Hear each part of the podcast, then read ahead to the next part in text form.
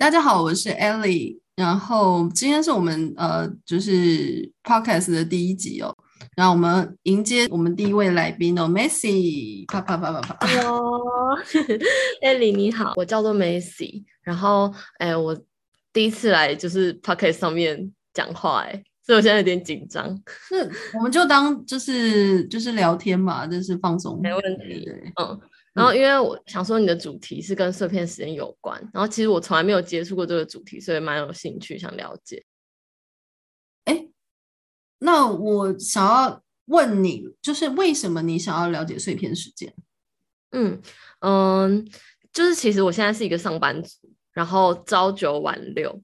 那嗯，目前我觉得我自己有蛮多我我自己理解的碎片时间，就是可能比如说早上。呃，搭公车上班的时间，然后还有中午吃饭完之后有半个小时的休息时间，然后还有晚上的空档，嗯、就是像这些时间是所谓的碎片时间吗？算啊，为什么呢？我先定义一下什么叫碎片时间。时间可能比较短，三五分钟，但是也有可能，呃，这个这个空档你是三五分钟是可以拿来处理一些事情。那么再来，如果他时间长一点，像你说的，譬如说有有些人他上班通勤要半小时、一小时，嗯、那么这段时间到底算不算碎片时间呢？如果以时间的长度来讲，它的确可以是蛮长的。可是这一段时间你能做什么非常专注的事情吗？应该是很难诶、欸。我觉得上班就是公车摇摇晃晃，应该很难做专注的事吧？对，所以很多时候他很难真的变成深度工作，他可能也很难进入心流。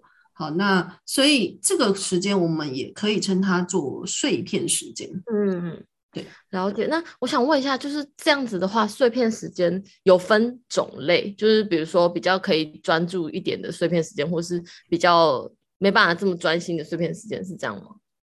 嗯，可以啊。如果你能够呃有计划的把一些就是事情啊分配在碎片时间去做，嗯，那。譬如说，我在公车上，我虽然得不到安静，但是我至少可以戴耳机，然后我可以听、嗯呃、吴淡如的人生商学院的 podcast。嗯、呃，我是帮他打广告了，是吧？好，所以我是觉得蛮值得听的、啊。所以，诶，在这这一段时间内，我得到了什么？哦，二三十分钟内，我得到了听他 podcast 的快乐、开心，对不对？嗯，然后他跟黄大明的互动也蛮有趣的。然后再来就是我得到了财务的、商业的、会计等等的无形的知识嘛，对不对？对对对对对对。所以其实这段时间，就算我没有进入心流，那又怎么样呢？我还是一样有收获嘛。多少少有一点，对，多少它都是积累、积累、积累这样积累来的，所以其实这段时间很宝贵，我认为不应该轻易把它浪费掉。嗯，但是我有疑问，就是我上班就是要去上班前，我真的超想睡觉，那我要怎么在这个碎片时间专注？我不能拿碎片时间来休息吗？可以啊，这当然可以休息啊，这睡觉也是非常重要的呢。我是很肯定一定要睡饱了。嗯、那嗯，我觉得这个问题它不是牵涉到你运用碎片时间，它牵涉到是你怎么样睡饱，才让你在就是通勤的这段时间可以比较精神饱满。哦，就是其实我自己的大块的时间没有好好运用，就没有在睡觉的时间完整的休息足够，所以才会有刚刚那个碎片时间精力不够的问题吗？你的意思是说你睡觉的时候没有睡满几小时吗？还是中间会起来打断这样？没有，就是我自己没有在该睡觉的时间睡觉，所以才会早上很累。哦，对，有可能太晚睡了，对不对？对。可是我觉得管理大块时，这我不确定睡觉算不算是大块时间吗？算啊，算啊。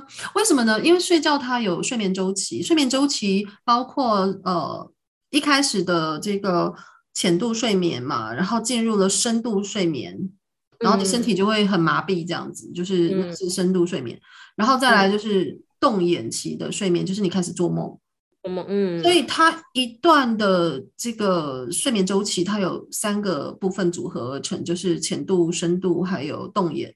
那这样的组合成为一个周期，大约会是一点五个小时。我、哦、天哪，原来是这样。对对对，所以这很重要。你这当然也跟我们精力管理很有关系哈。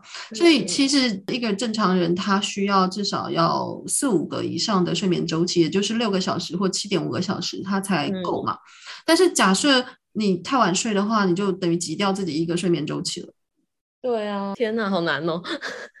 而且我我不知道，可是睡觉前就很想划手机啊。你是目的是想要放松还是什么？我不太懂，就是要先搞清楚你的目的。好像就真的是放纯放松哎。我睡觉前也会划手机啊，而且我认为现代人很难戒得掉，不觉得就会划太久。对，就是不知不觉划，不会啊，我都划到让我觉得有睡意。我要，我觉得这很有技巧哎，就是。例如说睡前说书，就是什么样的说书呢？哦、譬如说那个 X 调查，就是那个我有他的那个声音，就在打广告。对对对，哎、欸，其实我真的我的生活就充满这些这些 YouTuber 跟 Podcast。我也有看 X 调查，欸、我也觉得他讲的蛮好的。对，而且我是听他的声音，我就觉得很疗愈、很放松，就会想要睡。对，我觉得这种说书讲故事的蛮适合睡前听的。对，而且那些东西其实离你的生活是有段距离的，所以情绪也不容易随便起伏。哦，那我真的是要培养一下，因为我有时候睡前我我看影片太杂乱了，所以有时候可能就会变很亢奋。哦，对对对，我觉得它有一个大忌，就是你要把握一个原则，就是睡前你在划手机的时候，千万不要看那种会影响情绪波动很大的。嗯。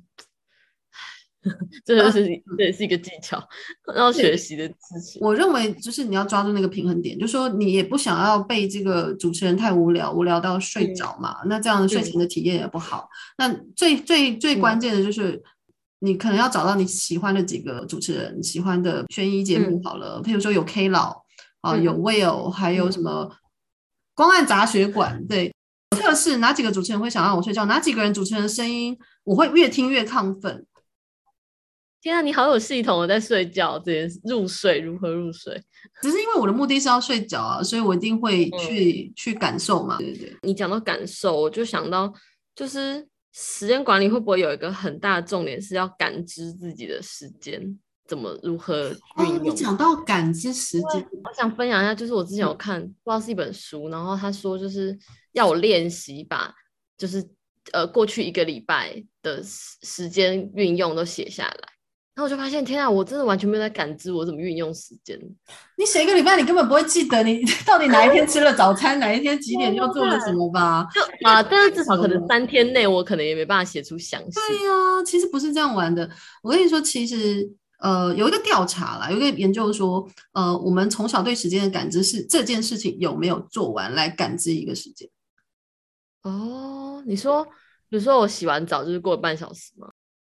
比如说，这小孩他洗澡了，他就感觉一个时间被满足了。哦，嗯，对。但是为什么我们可能下意识的会认为碎片时间不能用？因为他没有办法完成一整个动作，你懂我意思吗？嗯，但碎片时间是完全可用的，也比较小的事情嘛。呃，不止。你看书，你看书也不是一次都把它看完吧，对不对？学习其实都可以放在碎片时间里面去一步一步的学习啊。我今天看第一章，明天看到一半，那那都还好。就是还有就是我在杜拜，我要去世博，然后我去世博有好多个动作我要处理，我可能是要呃，就是要去验 PCR 哦，然后呃去验 PCR 就要一段路，好，然后那段路上我要干嘛？就要。准准备好 podcast 要听，那 podcast 我不见得会把它听完哦。他那那段路如果不能让我听完后，可能就啊，反正这个 podcast 会帮我记得我听到哪里。嗯，首先他没有叫你说这段时间你一定要做完这件事，碎片时间你不可能这样规定他嘛。嗯，对不对？哦，他可以阶段性，就是你反正你做多少事，就是多多利用是利用一点。对啊，因为你不可能去放一个。呃，会议时间在碎片时间，因为那会议时间它绝对就是要完成，对不对？嗯，所以你要放进碎片时间，一定是你没有要求自己在那个时间段绝对要完成的嘛，对不对？嗯嗯嗯，原来是这样。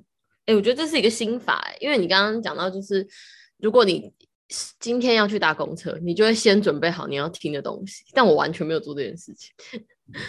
哦，其实它已经变成潜意识啦，对就说我知道这个路上我不可能发呆嘛，嗯、那我一定要用手机做一些事啊，嗯、那一定都是最常见的就是就是听 podcast 啊，然后或者说我在上面呃看一些影片吧，但是因为因为你在车上路上可能会震动，然后你眼睛可能会不舒服，所以通常都是用听的这样。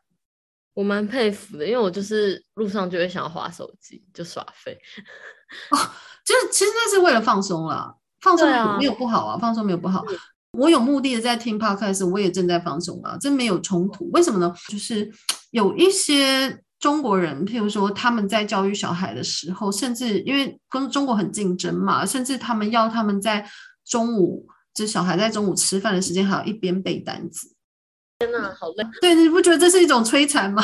对，对啊，那这样没办法休息，因为他这样下午还要继续上课。对，他已经 over 了，这不叫利用碎片时间，这叫用碎碎片时间摧残小孩。哇，我觉得那是完全有有有程度的区别的。所以，真正有自主性的去安排选择活动，是一个很关键的情形，就是。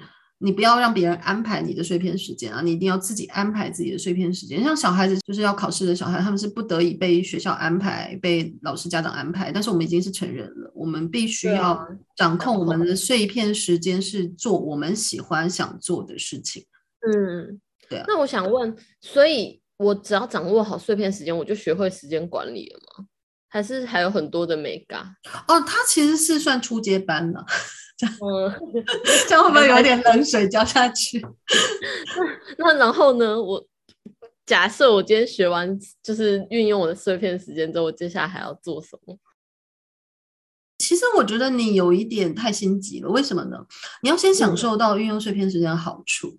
嗯嗯，对。但它会有一个非常大的好处，就是你把本来你都放整块时间，安排一个特定的。时间段给他的那种一些事情，全部都集中在碎片时间把它做掉的时候，嗯、你会发现，哎，我时间多很多。哦，就会有多出来的大块时间吗？会啊，会啊。哦，然后再利用这个大块时间。对，大块时间也不见得说你每一个大块时间你都能够达到深度工作或心流，但是总之你的余裕已经比你以前多了嘛。嗯其实任何的管理，它都要余裕，也不不论你是资产管理、财务管理，你都不能够让自己就是太、嗯、呃太刚好，没有余裕，没有余裕，你就不会去想的比较长远，你就会集中在解决眼前的困难，这时候就会很短视。所以帮你争取你时间上的余裕啊，如果你用碎片时间的话，嗯、你的时间余裕就会多很多。嗯，原来是这样。我现在好像觉得有点豁然开朗，哦、我觉得明天。我觉得明天呃礼拜一上班之前，我就要先准备好我要听什么东西。啊、哦，我懂我懂，其实就是你已经开始从本来没有计划变成有计划要安排你的碎片时间了。对，我现在想要就是虽然我上下班的通勤时间不长，但我觉得好像可以就是听一点听一点这样。我觉得压力没有这么大，因为我原本想说就是。如果我还要看个书什么，我真的没有办法，还要在那边背单词。想到应该不会吧？对啊，那如果听个东西，我觉得好像可以。其实大部分人他们都是，比如说开车的时候听个音乐或广播什么的。那只是有没有计划这件事情有差别？你是随意的，呃，转到哪一个电台就听哪一个呢？还是你本身其实已经知道我要什么了？安排时间，它是需要你提前想的啦。太好了，我现在就开始 从这个最基础的班开始。对对对对对，这个因为它简单嘛，它会提升你对时间管理的兴趣。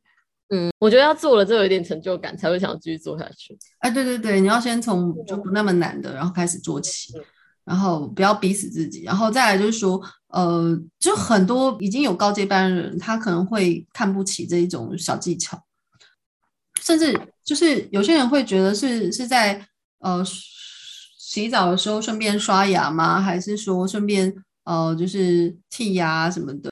其实真的应用碎片时间，它是让你呃目的性，它并不在于把碎片时间填满，它的目的性就是不想让某些事情占到你的整块时间。的时候，你把它推推到这个碎片时间去做，哦，拉出来做，嗯，对，呃，余裕越来越大。